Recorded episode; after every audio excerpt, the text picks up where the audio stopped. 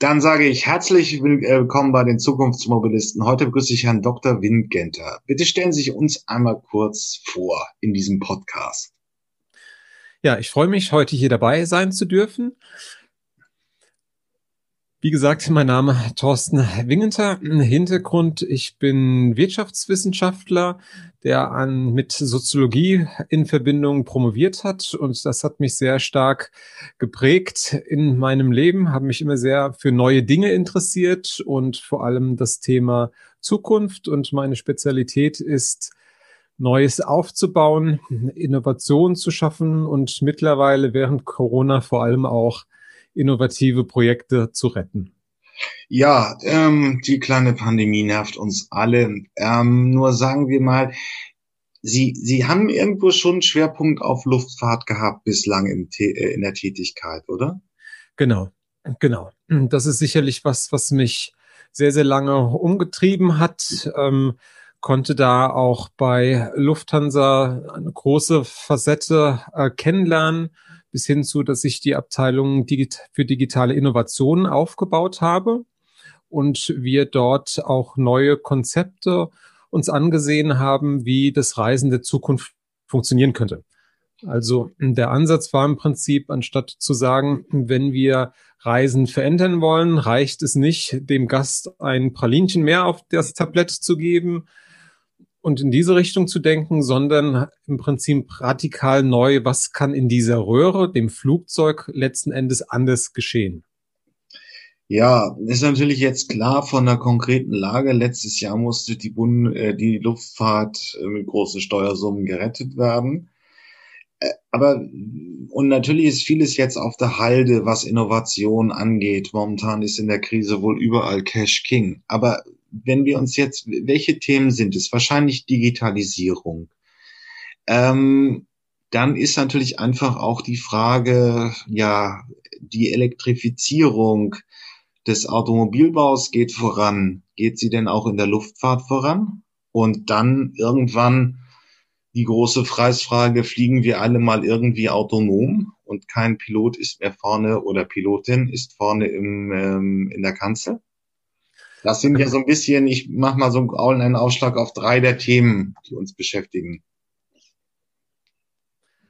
Ich finde, das ist sehr spannend, hier die Analogien zu sehen zwischen Luftfahrt und in der Automobilindustrie. Warum? Beispielsweise Luftfahrt hat ja eigentlich schon sehr lange Erfahrung mit Flie äh, mit, ich hätte fast gesagt, autonomen Fliegen. Äh, nein, letzten Endes mit äh, maschinell gesteuertem Fliegen, will ich es mal so nennen. Soll heißen, der einzige Pilot, jetzt etwas schwarz-weiß gezeichnet, der noch richtig fliegt, ist der Testpilot. Also überzeichnet. Soll heißen, die Systeme, die an Bord sind, um den Piloten zu unterstützen beim Fliegen, sind eigentlich schon sehr, sehr weit fortgeschritten. Aber trotzdem sind wir nicht so weit gegangen, uns Gedanken zu machen, wie könnte denn autonomes Fliegen aussehen. Vielleicht ist es auch nur ein psychologischer Effekt, dass sich alle besser fühlen, dass der Pilot vorne im Cockpit sitzt. Aber muss er dafür im Cockpit sitzen? Könnte er nicht auch zu Hause im Homeoffice sitzen und von da aus das Flugzeug steuern? Also klar, persönlich finde ich auch besser, wenn er im Flugzeug sitzt, aber ja. wenn wir über Fly by Wire beispielsweise technologisch nachdenken, gibt es da eigentlich in der Luftfahrtindustrie schon ganz lange und äh, viele Ansätze, wie auch den Autopiloten im Flugzeug, die bis zu einem gewissen Stadium entwickelt wurden, aber dann die Aktivitäten eigentlich nicht mehr in der Form weitergetrieben wurden, wie man sie vielleicht heute gebrauchen könnte. Ähm, das ist hier so eine Frage, aber schätzen Sie mal, wann die erste S-Bahn wirklich voll autonom gefahren ist in Nürnberg?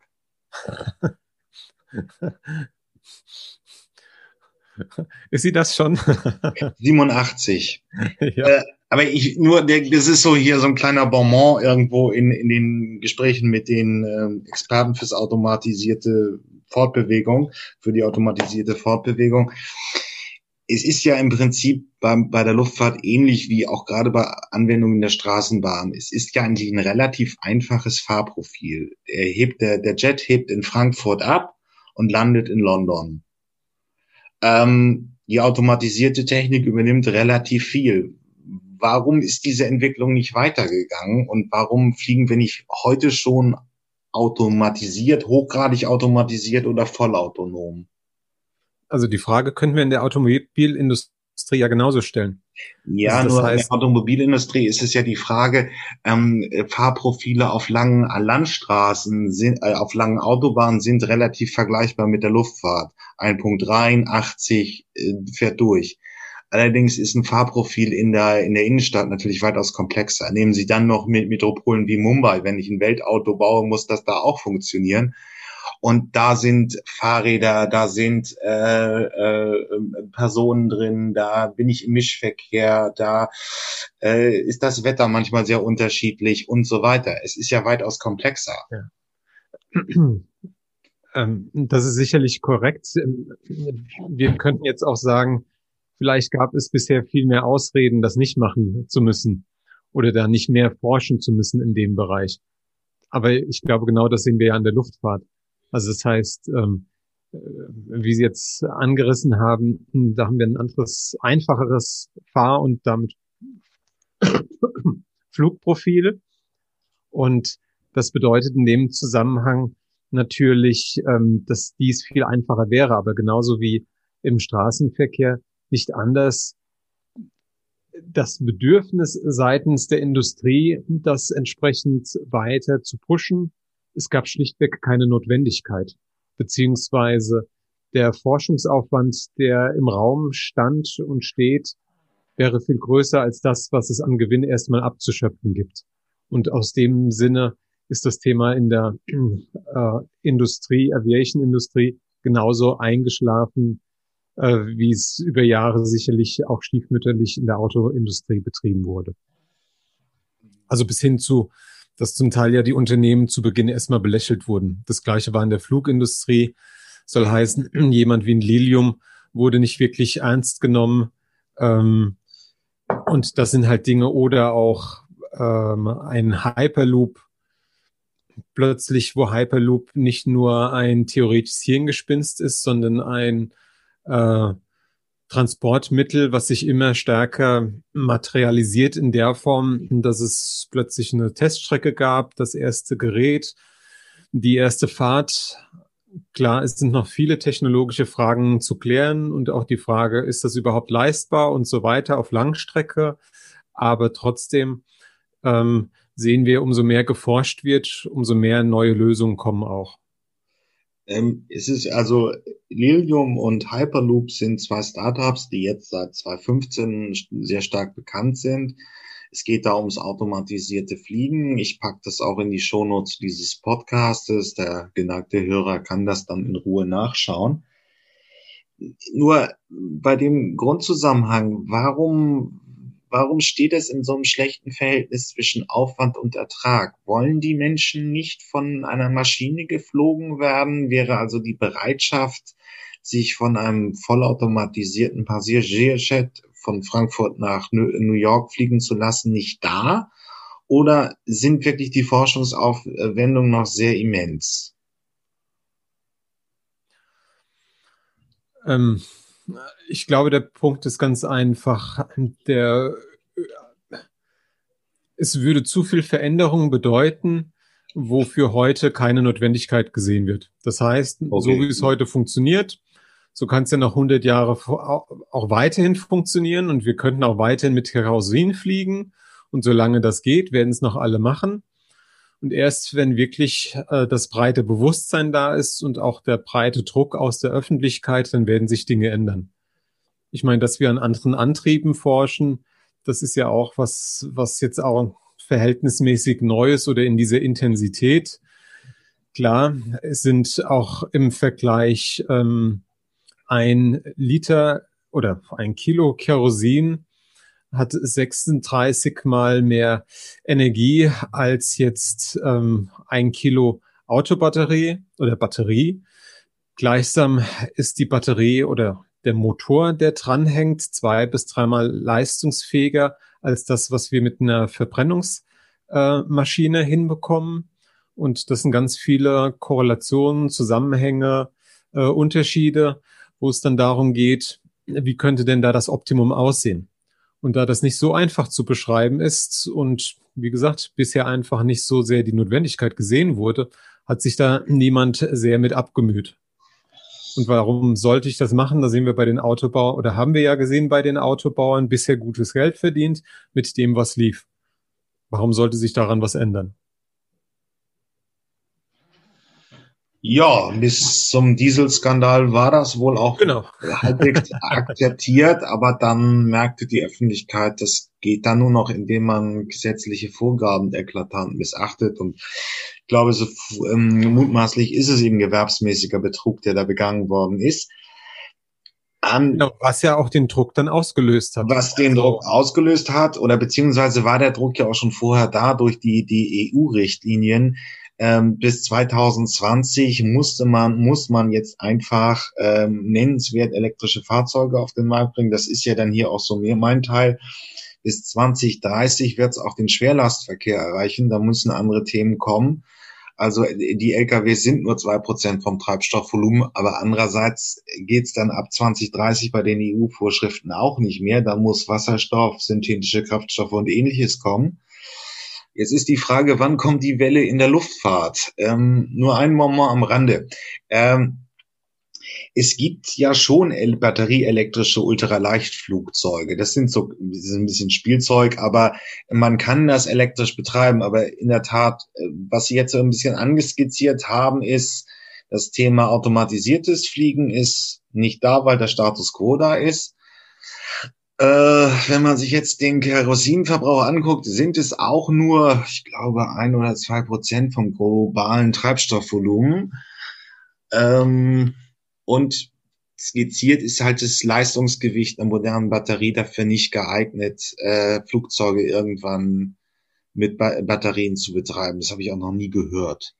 Ähm, was ist denn dann Thema? Also irgendwann wird die Welle auch die Luftfahrt erkommen. Bis 2040 wollen wir CO2-neutral werden.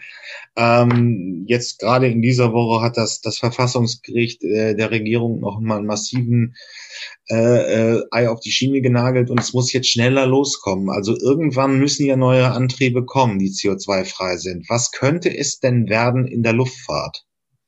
Ja, also an der Stelle möchte ich korrigieren. Ähm, es gibt ja Pioniere in der Luftfahrt wie äh, Bertrand Picard äh, mit dem äh, Solar Impulse, also einem Leichtbauflugzeug mit Solarenergie angetrieben und ähm, der sehr stark in diese Richtung auch geforscht hat, was jetzt auch Batterietechnik anbetrifft oder die Leichtigkeit und das in Verbindung mit Batterietechnik und so weiter. Und da sind schon Aussagen im Raum, dass zumindest auf der Kurz- und Mittelstrecke es vermutlich keine zehn Jahre mehr dauern wird, bis erste vollelektrische Konzepte da sind. Die muss man sich aber gleichsam so vorstellen, dass wir nicht über Maschinen sprechen mit 300 Passagieren, sondern eher 50. Oder was wir beispielsweise bei Lilium sehen, die anvisieren Reichweiten also beispielsweise, als Sie zu Beginn angetreten sind, war ja Ihre Mission zu sagen, wir wollen das Fliegen, den Transport innerstädtisch beziehungsweise bis zu 70 Kilometern zum Tra Taxipreis anbieten können. Also wir wollen im Prinzip das Uber der Lüfte werden und haben dazu auch dann ganz nette eingängige Grafiken erstellt, wo man dann eine New York-Karte hatte mit einem Preis, was das Taxi kostet und alternativ hoffentlich irgendwann mal äh, Lilium kostet. Also das heißt vor allem, wenn wir diese Kurz-Mittelstrecken anbetreffen, ähm, da sind wir technologisch eigentlich auch gar nicht mehr so weit entfernt. Je, um je größere Distanzen es geht, umso größer wird die Herausforderung. Und da ist sicherlich die Batterietechnik korrekterweise, also der aktuelle Kenntnisstand an ihren Grenzen. Gleichsam ist es ja auch so, dass das Ganze nur schrittweise, so im Moment die Prognosen funktioniert. Das heißt, bei den Brennstoffen zuerst werden sie äh, mit Biobrennstoffen äh, angereichert. Dann wäre ja das nächste, sie irgendwann äh, weitestgehend zu ersetzen durch Biotreibstoffe. Biotreibstoffe sind aber extrem teuer. Das ist das ökonomische Problem bei dem Ganzen. Bis hin zu sich andere äh, Antriebsstoffe anzuschauen, also die gasförm wie gasförmiger Wasserstoff. Ähm, wo wir dann aber eine andere Konstruktion auch von Flugzeugen benötigen. Und das ist was, wo eigentlich niemand bisher ran wollte. Aber um auf neue Lösungen zu kommen, brauchen wir komplett neue Konzepte. Also heißt, mit bestehender Technik wird das nicht funktionieren. Und deshalb sind beispielsweise sogenannte Einflügler auch in der Konzeption. Das heißt, ähm, für ähm, beispielsweise ähm, um eine entsprechende Zahl an Passagieren transportieren zu können, also sagen wir mal 300 Passagiere, gleichsam aber einen gasförmigen Wasserstoff zu haben als Antrieb, muss ich die, da er wesentlich schwerer ist als oder mehr Volumen auch braucht als Kerosin, muss ich ihn entsprechend im Flugzeug verteilen. Das heißt, deshalb brauche ich ein größeres Flugzeug und daher sehen diese Flugzeuge in Zukunft mehr wie ein Papierflieger aus, der so ein bisschen aufgebläht ist als das, was wir heute kennen. Mhm. Aber die haben gleichsam eine viel, viel bessere Aerodynamik als das, was wir bis heute haben. Und äh, wie gesagt, das Spannende ist natürlich in diese Entwicklung, wir wissen nicht, wo wir rauskommen. Das ist immer das gleiche Spiel, wenn ich über Innovation spreche, aber nur, wenn diese Innovation betrieben wird, komme ich auf neue Lösungen. Äh, übrigens, das Konzept vom Murflügler ist gar nicht mal so neu. Ich glaube, es ist schon im Zweiten ja. Weltkrieg von Horten erprobt worden ähm, kommt jetzt als Konzept dann auch mal wieder, weil, ähm, eben, wie gesagt, man braucht eine größere Treibstoffmenge, um eine Flugleistung, also was weiß ich, 10.000 Kilometer abzuwickeln, äh, verglichen mit den jetzigen Konzepten. Ja, gut. Ähm, auf der anderen Seite, ich glaube, ähm, das packe ich übrigens auch nochmal in die Shownotes des Podcastes. Jetzt haben wir aber noch eine Frage. Also wir reden wahrscheinlich über eine Strecke ab, sagen wir, also diese ganzen Konzepte, Lilium, äh, Picard, ähm, die auf der Nahstrecke vielleicht noch die Option für eine batterieelektrische Lösung sehen.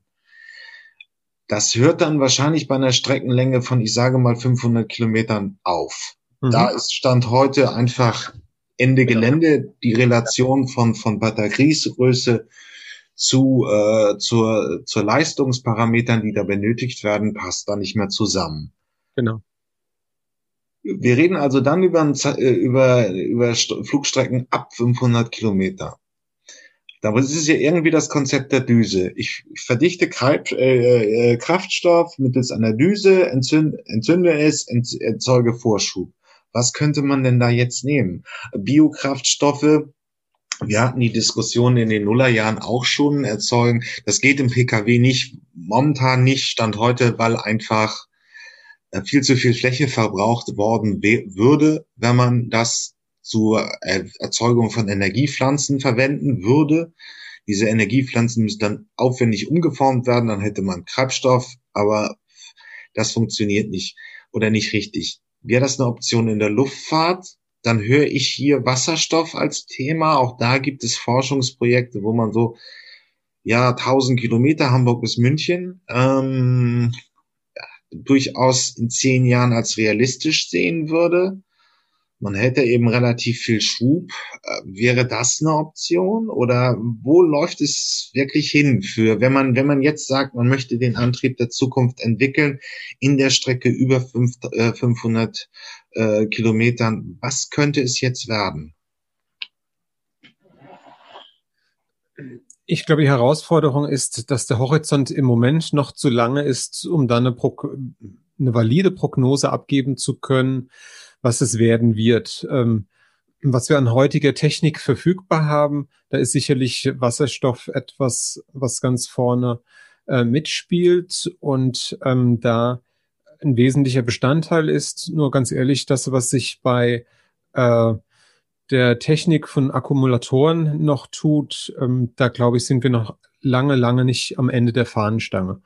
Ob man diese Dichte hinbekommt wie bei Kerosin mit dementsprechend viel Energie auf so wenig Raum, das sei sicherlich auch nochmal dahingestellt. Aber ähm, ich glaube, dass in, dass die Entwicklung bei der Mobilität sich so stark verändern wird in den kommenden Jahren, dadurch, dass wir jetzt gerade dabei sind, neue Konzepte zu erforschen. Und äh, ich glaube, dass da vor allem die Autoindustrie sehr, sehr viel helfen kann und wird in Zukunft.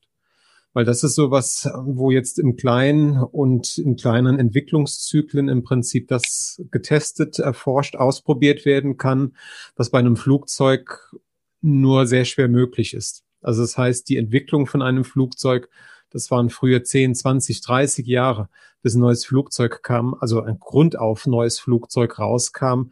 Das ist was, ähm, was in Zukunft schneller gehen muss, allein technologisch betrachtet, gleichsam aber auch immer noch eine viel, viel höhere Komplexität hat, beziehungsweise da ja der Sicherheitsaspekt nochmal viel verschärfter ist als beim Auto, weil das Auto bleibt stehen, das Flugzeug fällt halt runter. Und dementsprechend ähm, sind da natürlich die Anforderungen wesentlich höher, was natürlich da auch die Forschung und das Testen oder Vertesten von Konzepten natürlich viel schwieriger macht. Das ist übrigens eine schöne Analogie auch zur, zur ähm, Etablierung der ähm, ja, verbrennungsbasierten äh, Luftfahrt. Das Auto war auch kurz vor dem Flugzeug da, also ähm, Daimler 1868, 1886 und dann die Gebrüder Wright und so weiter war ein paar Jahre später. Aber wie würden das jetzt genau vor, sich vorstellen? Also ähm, das Auto verändert sich. Das ist jetzt heute, wir nehmen das Interview am 14.05. auf. Ähm, der Markthochlauf vom, vom batterieelektrischen Fahrzeug ist im Gange, selbst trotz Corona-Pandemie ähm, sind, äh, nehmen die Fahrzeuge immer mehr zu, wenn es auch noch auf kleinem Niveau äh, stagniert. Ähm, Volkswagen kündigt 70 Modelle bis 2025 an. Wie kommt jetzt diese neue Entwicklung in die Luftfahrt? Hm. Also ich glaube, dass die Luftfahrt nochmal wesentlich träger ist als andere Branchen. Ähm, Gleichsam ist dies auch sicherlich etwas dadurch bedingt, dass ähm, ich sage immer, eine gute und eine schlechte Airline unterscheiden sich dadurch, wie gut sie mit Komplexität umgehen können. Und das ist ja was, was die Low-Coster versucht haben, in der Vergangenheit auch für sich zu gewinnen an der Stelle. Das heißt, indem sie nicht mehr die Komplexität von äh, einer Netzstruktur aufrechterhalten haben oder einer sogenannten Hub-Struktur, sondern vielmehr nur noch Point-to-Point -point geflogen sind, also von einer Destination zur nächsten und das nur vorwärts, vor und zurück letzten Endes, um einfach die Dinge stark zu vereinfachen. Ähm, gleichsam wie gesagt, glaube ich, dadurch, dass die Industrie auch sehr stark von Regulationen abhängt, also selbst heute einen neuen Flug aufzusetzen, ist gar nicht so einfach, weil die Flugrechte, die sie benötigen über verschiedene Länder und so weiter, das ist so viel, ja, zum Teil auch Bürokratie schlichtweg, was da stattfinden muss. Also, und die Regulatorik ist vielleicht auch das Moment, was in Zukunft die, oder nach wie vor noch die größte Hürde darstellen wird, was autonomes Fliegen anbetrifft. Also weil diesen Luftraum müssen wir entsprechend regulieren oder wird reguliert und dementsprechend auch wie autonome Flugzeuge sich in diesem Luftraum bewegen können. Da ist man jetzt dran, Lösungen zu finden und hat sich das auch als Ziel gesetzt, weil man erkannt hat, wenn man allein diese Grundvoraussetzungen nicht schafft, dann kann auch die ganze Entwicklung nicht stattfinden.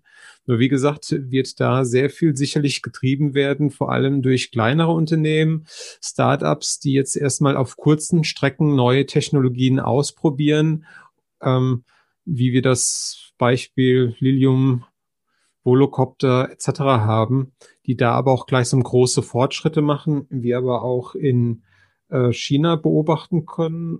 Wenn ich mich recht entsinne, das ist jetzt so etwa drei, vier Jahre her. Es war auf der South by in äh, Austin, das ist eine Kon die weltgrößte Digitalkonferenz. Da gab es einen Vortrag von einem ähm, chinesischen Unternehmer, die sich eigentlich auf Drohnen spezialisiert hatten. Und ähm, im Nebensatz erklärte er damals plötzlich, ja, sie hätten da jetzt, machen da jetzt auch sogenannte Lichtspektakel, die sie anbieten, also was man mittlerweile ja kennt. ähm, dass Drohnen eingesetzt werden, die halt dann am Himmel nachts entsprechend beleuchtet ähm, fliegen und dementsprechend auch optisch ansprechende Effekte erzeugen. Aber das eigentlich Spannende war, ja, sie seien jetzt also damals schon in der Lage, im Abstand von fünf Zentimetern zu fliegen, ohne dass die Geräte, also die Drohnen, kollidieren. Aber, und das bei damals 200.000 Störsendern. Warum Störsender? Das ist genau das, was wir heute nicht im Labor auf einfache Weise ertesten können, aber dort stattgefunden hat weil sich das Ganze so rumgesprochen hat in der Stadt, wo das damals aufgeführt wurde, dass plötzlich 200.000 Menschen als Publikum da waren und jeder von denen hat ein Handy gehabt. Also das heißt mit WLAN, Bluetooth und so weiter. Und äh, das auch, äh, ich sag mal, Frequenzen sind und eine Dichte von Elektronik, die wir nur so sehr schwer im Labor nachbilden können in dieser Form. Und das ist was, ähm, wo man schon sagen muss, ähm, da findet Fortschritt auf eine Art und Weise statt. Das kann man jetzt sehen, wie man will. Ähm, ob das auf diese Art und Weise gemacht werden sollte, ist sicherlich auch fragwürdig, aber wo Dinge sozusagen äh, getestet werden, wo wir Lichtjahre schlichtweg noch weg sind hier in Europa. Und ähm, da werden wir, glaube ich, durch solche Dinge sehr schnelle Entwicklungen sehen, aber wie gesagt, das fängt alles oft im Kleinen an wird erst später auf eine große Industrie wie die Luftfahrt übertragen.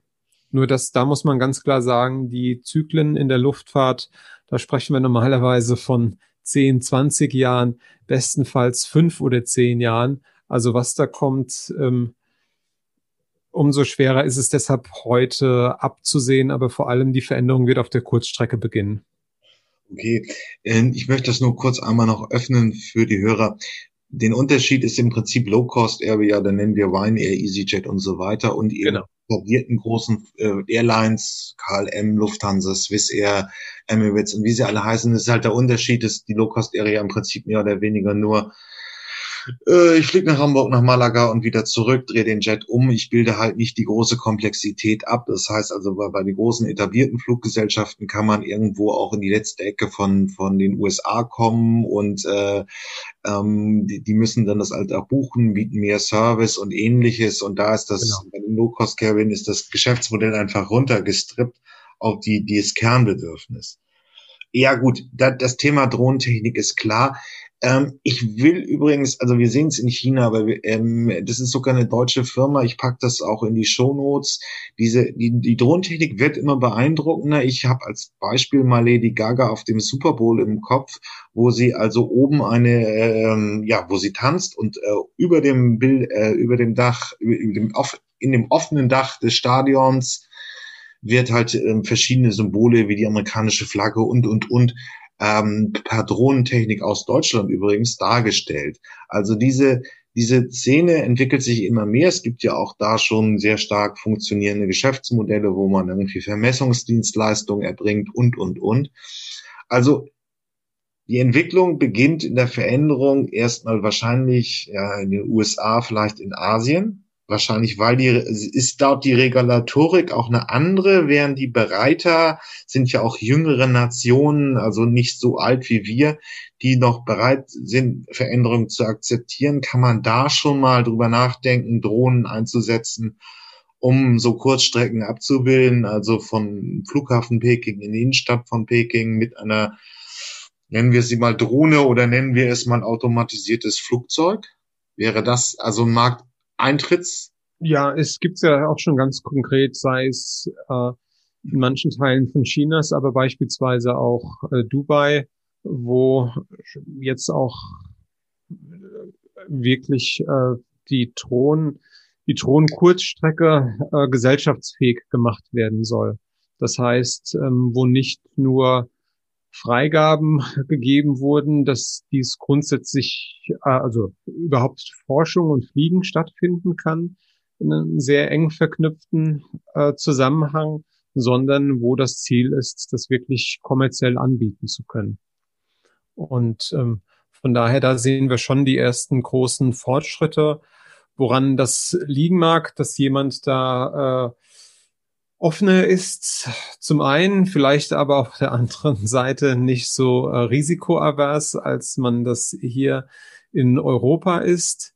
Ähm, aber da müssen wir sicherlich gleichsam eine gute Waage oder ein Gleichgewicht finden. Okay.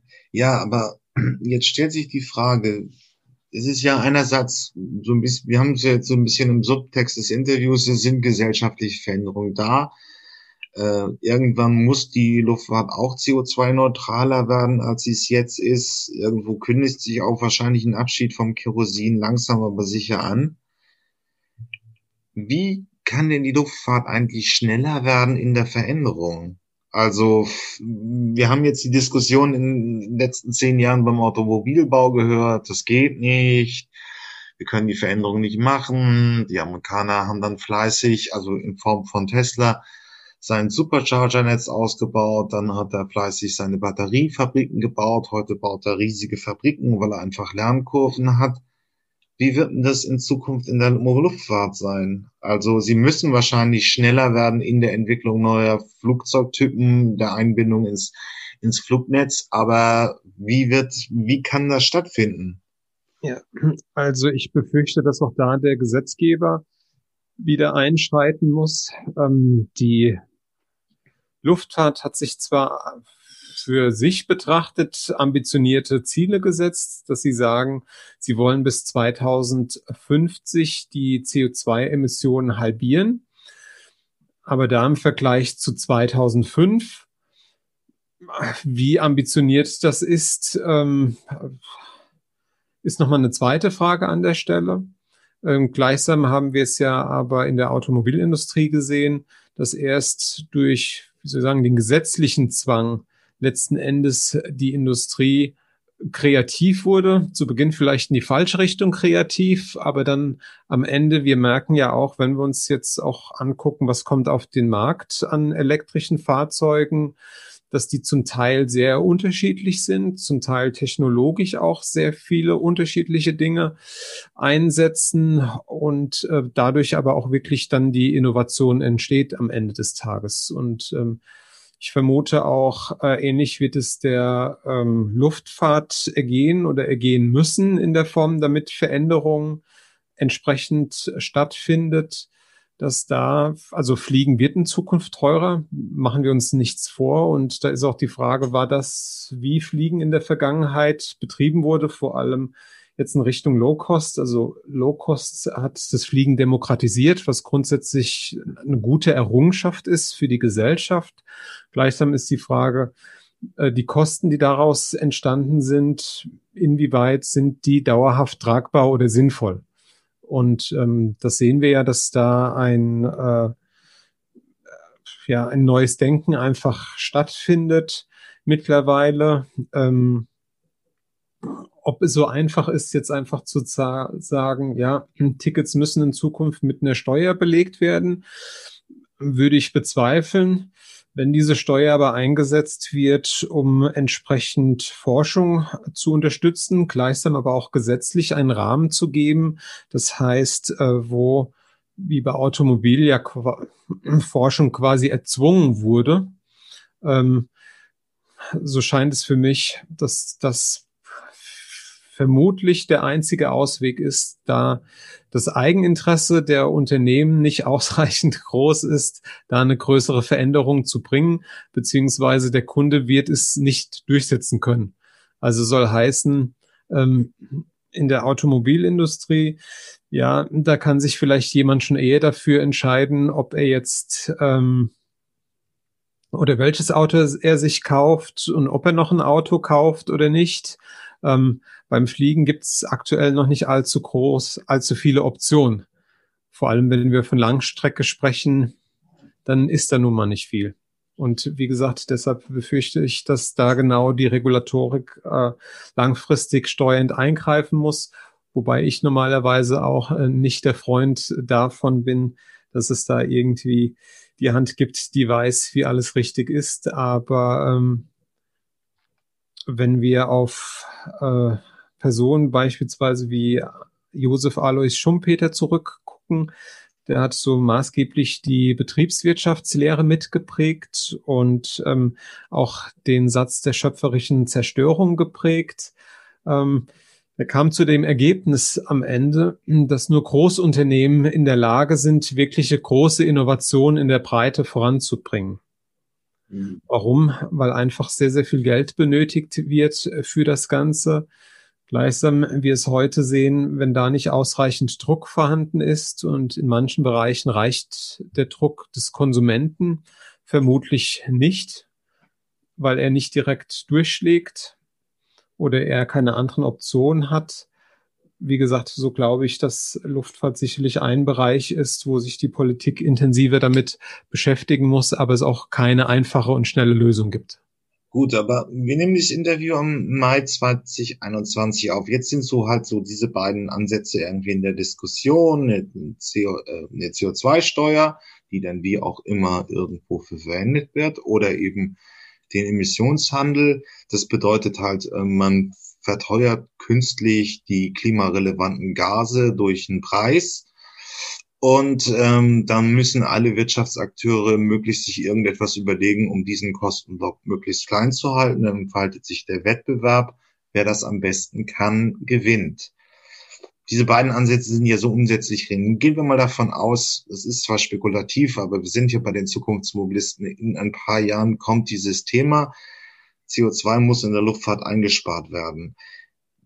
Wir haben jetzt ja auch diese Konzepte diskutiert bei der kleinen, bei kleineren Strecken die batterieelektrischen Antriebe. Dann wird viel aus dem Feld der Drohne wahrscheinlich kommen, weil das relativ jung und dynamisch ist und da ja auch große Fortschritte erreicht worden sind wie, wie, wie kann man denn jetzt eigentlich die, die Entwicklungsleistung in der ganzen Luftfahrt noch umbauen? Also kann man irgendwie mal digitalen Flugzeug vorentwickeln, um diese ewig langen Entwicklungszeiten zu reduzieren? Kann man andere Techniken einsetzen ähm, ähm, oder kann man das Fliegen auch noch ja digitaler machen? Es hat ja woan, woanders auch äh, gewisse Effizienzpotenziale gehoben, vielleicht in der Luftfahrt auch, vielleicht auch in der Entwicklung von neuen Flugzeugen mit der Einbindung in, in die Streckennetze. Ja, definitiv. Also das ist ja auch das, was wir gerade beobachten und was jetzt seit zwei, drei Jahren stattfindet soll heißen, sei es die Einführung, Einführung von sogenannten Digital Twins, also das heißt digitalen Kopien letzten Endes von Fluggeräten, bis hin zu, dass ähm, die Fluggeräte mit entsprechender Sensorik ausgestattet sind. Also das fängt beispielsweise bei den Triebwerken an. Und ähm, da gibt es erste Beispiele wie die Lufthansa Technik in Hamburg, die ähm, letzten Endes über viele Jahre ähm, ihre Kompetenz verkauft hat, dass sie am besten einschätzen können, wann ein Triebwerk gewartet werden muss, wann es vielleicht noch Zeit hat und so weiter. Ähm, und den Premiumpreis darüber rechtfertigen konnte, dass sie das besser können als Wettbewerber und darüber natürlich auch dann ökonomische Synergien heben. Aber was macht so ein Unternehmen, wenn jetzt äh, entsprechende Sensoren direkt vom Hersteller verbaut sind? Der Hersteller die Daten auch bekommt und äh, da sicherlich auch eine große Diskussion nach wie vor ist, wem gehören die Daten denn in der Luftfahrt? Also dem Hersteller, dem äh, Flugzeugkäufer oder was bedeutet das überhaupt? Nur da sehen wir große, wirkliche Innovationssprünge dann auch, weil wir plötzlich in der Lage sind, ganz anders mit Daten auch umzugehen, die wir vorher nicht hatten und darüber wieder Rückschlüsse bekommen auf neue Technologien. Ähm, bis hin zu, dass jetzt natürlich auch mit neuen Technologien, wie soll ich sagen, alte Dinge repariert werden können. Also in Hamburg im Forschungszentrum beispielsweise auch mit einem 3D-Drucker, einem Metalldrucker, die Triebwerksspitzen ähm, von der Turbine repariert werden können, was vorher ein sehr manueller, hochaufwendig war und wie gesagt, so was jetzt mittlerweile im 3D-Druck stattfinden kann.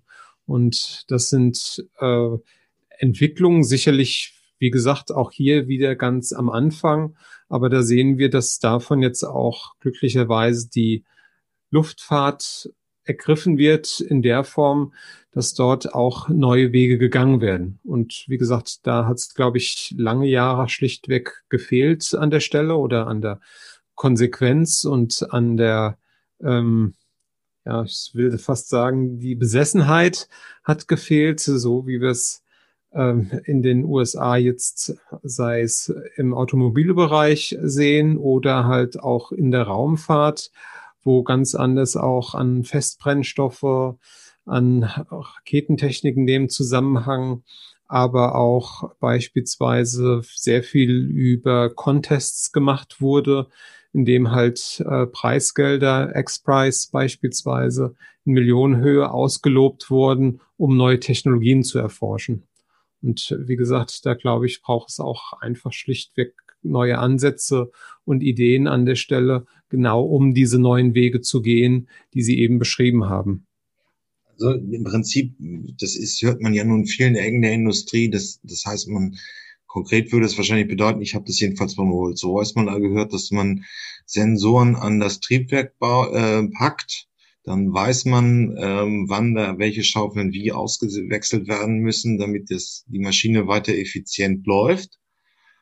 Äh, das kann man natürlich äh, übers Internet an die entsprechenden Wartungseinrichtungen geben. Die Wartung wird dann zielgenauer, besser, die Maschinen bleiben länger genau. effizient.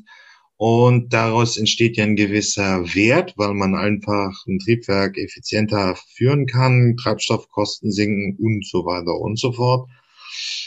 Äh, wer hat jetzt die Hoheit über diese Daten, stellt sich dann natürlich die Frage, weil sie natürlich einen Wert darstellen. Das ist jetzt, das wäre eine Möglichkeit. Und wenn man jetzt einfach sagen muss, ja gut, das ist eine Spekulation, aber in 10, 15 Jahren muss der ähm, Flugzeugbau 40, 50 Prozent CO2 reduziert haben, ähm, brauche ich neue Antriebe dann wäre es halt auch die Frage, ich entwickle die Dinger, äh, die Flugzeuge praktisch erstmal digital vor, kann sie leichter ändern. Ähm, wenn ich es in die physische Welt überführe, wird es relativ teuer. Also wenn ich es wirklich bauen muss, gibt es da noch irgendwie Fragen, wie man das simulieren könnte und äh, akzeptiert der Regulator das? Also wenn ich dann eine Modellrechnung einreiche, das wäre ja auch einfacher, als es wirklich in diesem manuellen Testbetrieb mit Flugpiloten, dann kann das nur über der See stattfinden und, und, und. Das ist alles sehr aufwendig, ein Flugzeug sicher zu erproben. Ob sich dann rechnet, ist auch eine andere Frage. Ähm, Gibt es da denn noch Möglichkeiten, diese, diese Entwicklungszyklen zu beschleunigen? Ähm, sicherlich äh, definitiv, was das Testen anbetrifft, also das materielle Testen, so befürchte ich, das wird nicht ohne das eigentliche Fluggerät am Ende gehen und da wird sich der Regulator auch sehr schwer tun, das anders zuzulassen und das ist sicherlich dann auch am Ende immer die teuerste Hürde in der kompletten Konzeption eines neuen Flugzeugs. Gleichsam, was wir draußen sehen durch neue Technologien und sei es künstliche Intelligenz, dass wir ja ganz neue Wege finden und auch Ansätze, wie beispielsweise Flugzeuge ähm, entwickelt werden. Also nehmen wir mal die Leichtbauweise. Ähm, da habe ich einen Kollegen, der bei Airbus ähm, im Prinzip auf ähm, Strukturen aus der Natur und das wiederum über künstliche Intelligenz zurückgreift, um darüber stabilere und leichtere Strukturen zu bauen im Flugzeug, die, das sind so kleine, einfache Sachen, beispielsweise für Trennwände eingesetzt werden können, die dann zum Teil 30, 40 und mehr Prozent leichter sind als das, was vorher eingesetzt wurde. Und wie gesagt, und das kann im Vorfeld komplett am Computer errechnet werden. Klar, der physische Test muss dann immer folgen, aber die Abweichungen sind dann nicht mehr in der Form groß, wie man sie vorher kannte. Also das sind jetzt keine Hirngespinste mehr, sondern was man in 3D konstruieren und errechnen kann. Ähm, das, äh, das sind Quantensprünge, was da einfach stattgefunden hat. Und da ist sicherlich künstliche Intelligenz ein maßgebliches Feld, was uns ganz, noch ganz viele Sprünge verschaffen wird in diese Richtung. Ähm, Gleichsam, wie gesagt, am Ende wird beim Flugzeug wie beim Auto auch das physische Modell da sein, wo man sicherlich das ein oder andere im Vorfeld testen kann. Aber aufgrund auch der Größe des Flugzeugs, der Kosten und so weiter, ist das einfach ein ganz anderer Zeithorizont als äh, im Vergleich zum Automobil. Ähm, das ist jetzt vielleicht nur eine spinnerte Idee, aber ein Flugzeug per 3D-Druck zu drucken, ist ehrlich gesagt auch noch nicht möglich. Es gibt zwar Beispiele, wo Häuser gedruckt werden, aber ähm, so komplett ein Flugzeug wirklich aus einem 3D-Drucker zu drucken und äh, dann einfach sehr, dann ist man natürlich sehr viel schneller, als wenn man es mechanisch zusammenbauen müsste. Kann man das machen? Kann man es nicht machen? Ähm, ich glaube, das Drucken wäre nicht das Problem. Die Herausforderung ist der Werkstoff. Also soll heißen, ein Flugzeug, jeder kennt's, wer drin gesessen hat, aus dem Fenster geguckt und schon gesehen, dass die Flügel wackeln oder dass oben die äh, Bins, also die Gepäckfächer beispielsweise wackeln. Ähm, das ist ja deshalb, weil ein, Flug, äh, ein Flugzeug entsprechend flexibel sein muss in der Struktur. Und ähm, ähm, wie gesagt, das ist sicherlich was, was jetzt von der Materialität her in der Erforschung ist, aber da ist mir im Moment noch nicht bekannt, äh, dass es da schon den ersten Versuch gegeben hätte, das entsprechend äh, zu drucken. Also auch in dieser unterschiedlichen Materialausführung, was dann notwendig ist, um diese entsprechenden Eigenschaften zu haben.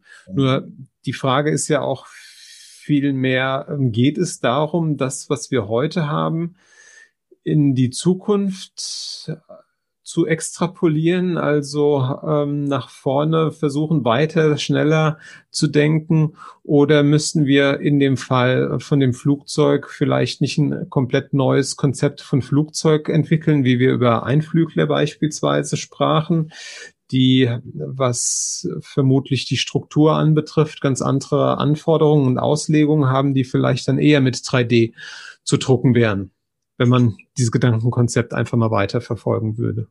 Okay. Ähm, vielleicht bevor da, weil es ist halt auch die Frage, wir, wir, wir, wir haben ja nun im Automobilbau oder immer mehr Daten. Wir haben immer mehr Sensordaten.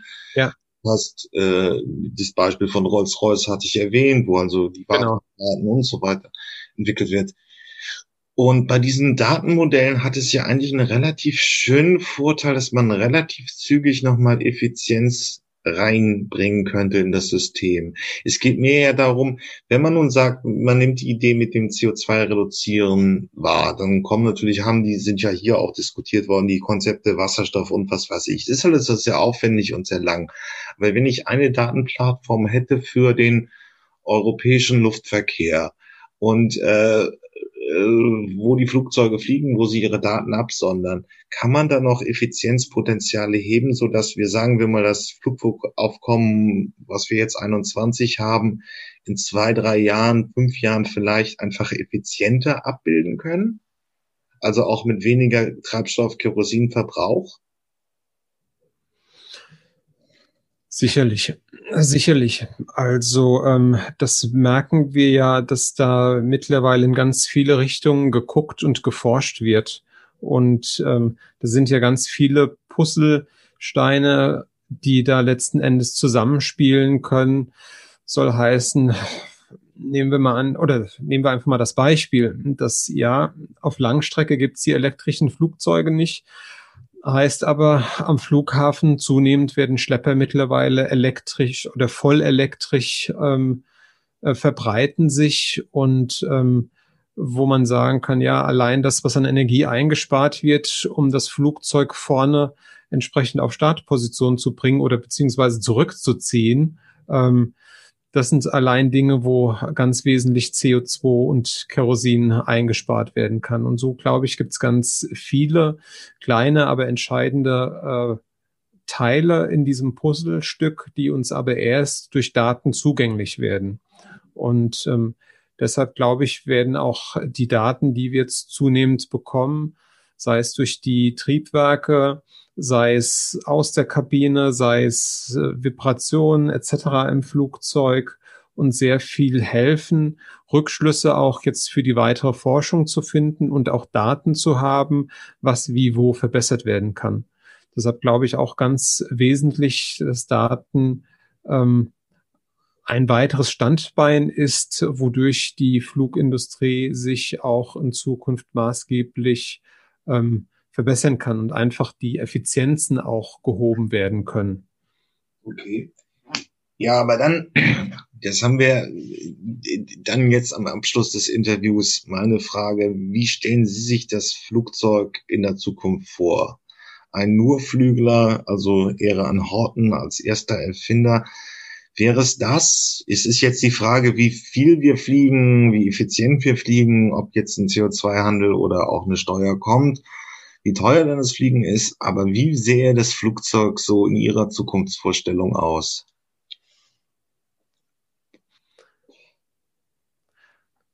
Also ich glaube, das Spannende ist, dass wir Mobilität eigentlich nicht mehr getrennt betrachten dürfen. Also soll heißen, bisher haben wir sehr stark Flugzeug, Boden und dann dementsprechend nochmal mit der Bahn, mit dem Auto, was auch immer gesehen. Aber wenn wir es vom Kunden betrachten, dann ist ja letzten Endes die Reise fängt ja damit an, wo ich mir Gedanken mache, wie komme ich dahin?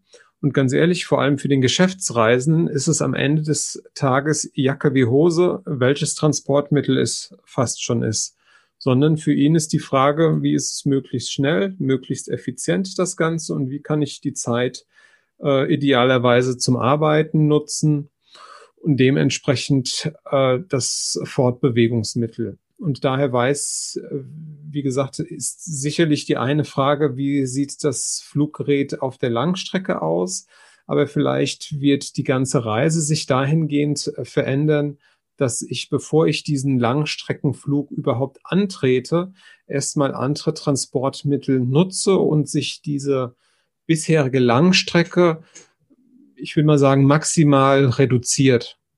Und das ist was in die Richtung, wo ich sehr, sehr stark denke. Also soll heißen, sicherlich auch ein bisschen beeinflusst durch Hyperloop. Aber was ist, wenn Hyperloop beispielsweise kontinental große Strecken ablösen kann? Das heißt, und ich dann das Flugzeug nur noch brauche, nur in Anführungsstrichen, um über den Teich zu kommen, welcher auch immer das ist. Aber die Teichstrecken verändern sich dann in diesem Sinne massiv.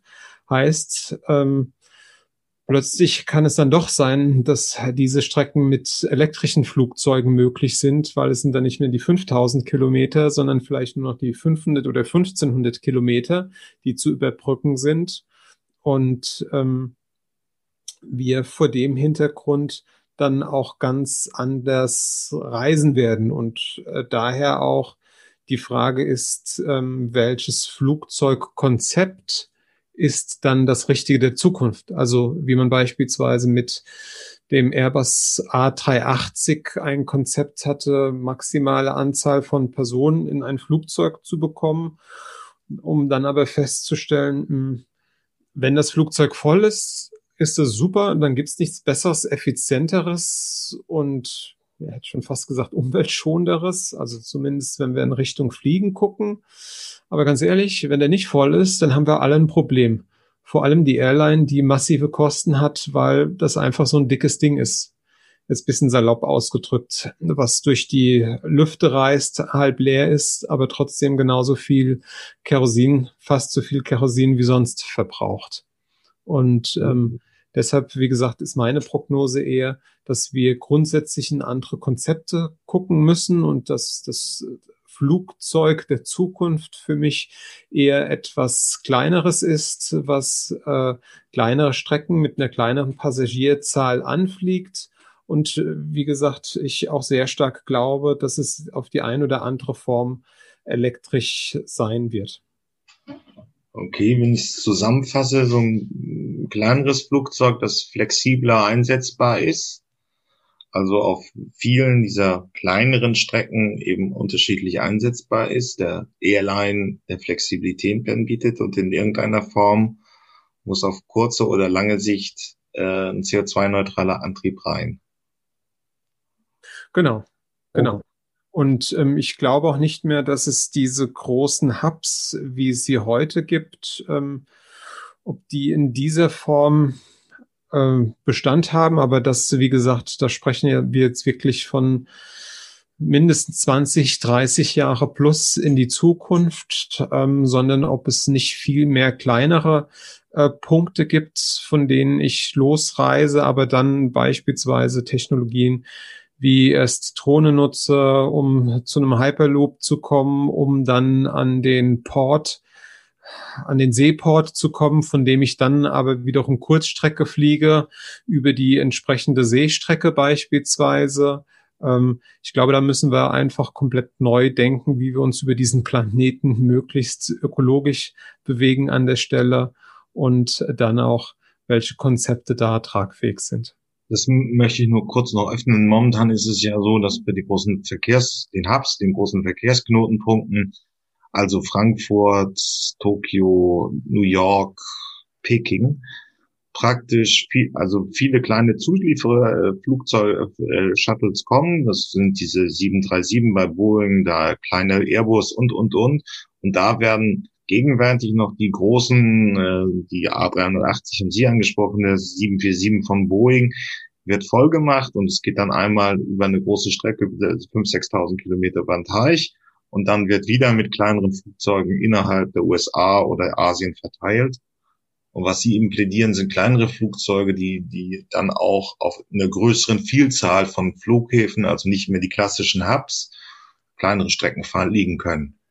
Wäre das so etwas allgemeinverständlicher, das, was Sie gesagt haben? Genau, genau. Alles klar. Also Prinzip, dass ich nicht so eine große zentrale Infrastruktur brauche, die mega komplex ist, sondern ich sag mal kleinere Einstiegspunkte habe in diese Infrastruktur, die mich aber am Ende des Tages genauso schnell oder vermutlich sogar schneller zum Ziel bringt, als wir es heute machen, weil heute basiert der ganze äh, Business Case, also das Geschäftsmodell darauf, dass ich möglichst große Röhren möglichst voll mache. Mhm. Nehmen wir aber mal an, dass es vielleicht nicht mehr das äh, Sinnvolle ist in Zukunft, dass es wirklich um diese möglichst großen Röhren geht, sondern dass es möglichst darum geht, ökologisch Distanzen in möglichst kleine zu unterteilen. Ganz einfach, weil je länger die Distanz, umso schwieriger wird die Technologie sein, um diese Distanz zu überbrücken und umso belastender wird sie vermutlich auch sein. Wunderbar. Dann möchte ich mich an dieser Stelle für das Interview bedanken. Sehr gerne.